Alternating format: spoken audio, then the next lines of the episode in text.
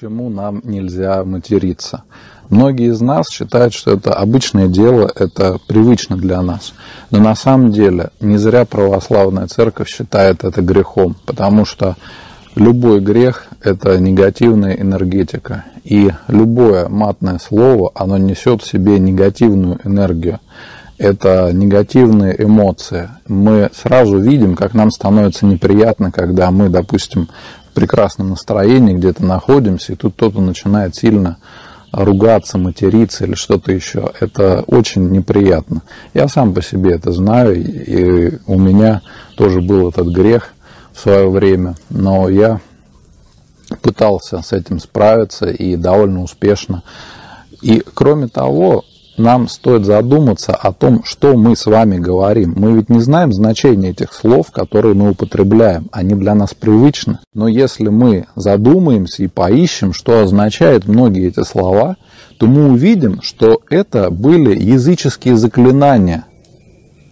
Очень часто многие вещи, которые для нас привычны, они идут от язычества. И поэтому нам нельзя их делать.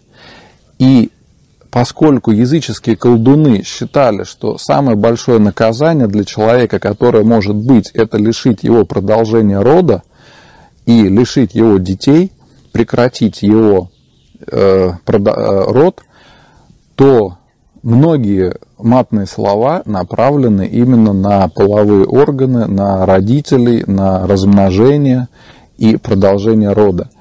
И кроме того, мы даже не задумываемся о том, что многие слова, которые мы употребляем, как бы для связки слов, да, они тоже употребляются как мат.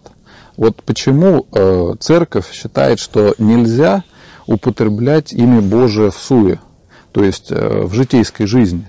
Именно поэтому, потому что мы начинаем упоминать имя Бога как мат – Задумайтесь, я думаю, все вы слышали, как многие женщины так говорят, что что-то у них случилось, они «Ой, Господи!» или «Ой, мамочки!» «Ой, мамочки» – это упоминание Пресвятой Богородицы. И поэтому эти женщины, даже не задумываясь, матерятся фактически.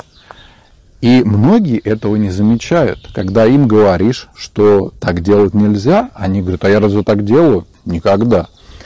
Поэтому, друзья, я постараюсь э, вас всех призвать к тому, чтобы мы осознанно делали то, что мы делаем всегда. И за каждое слово нам придется отвечать перед Богом.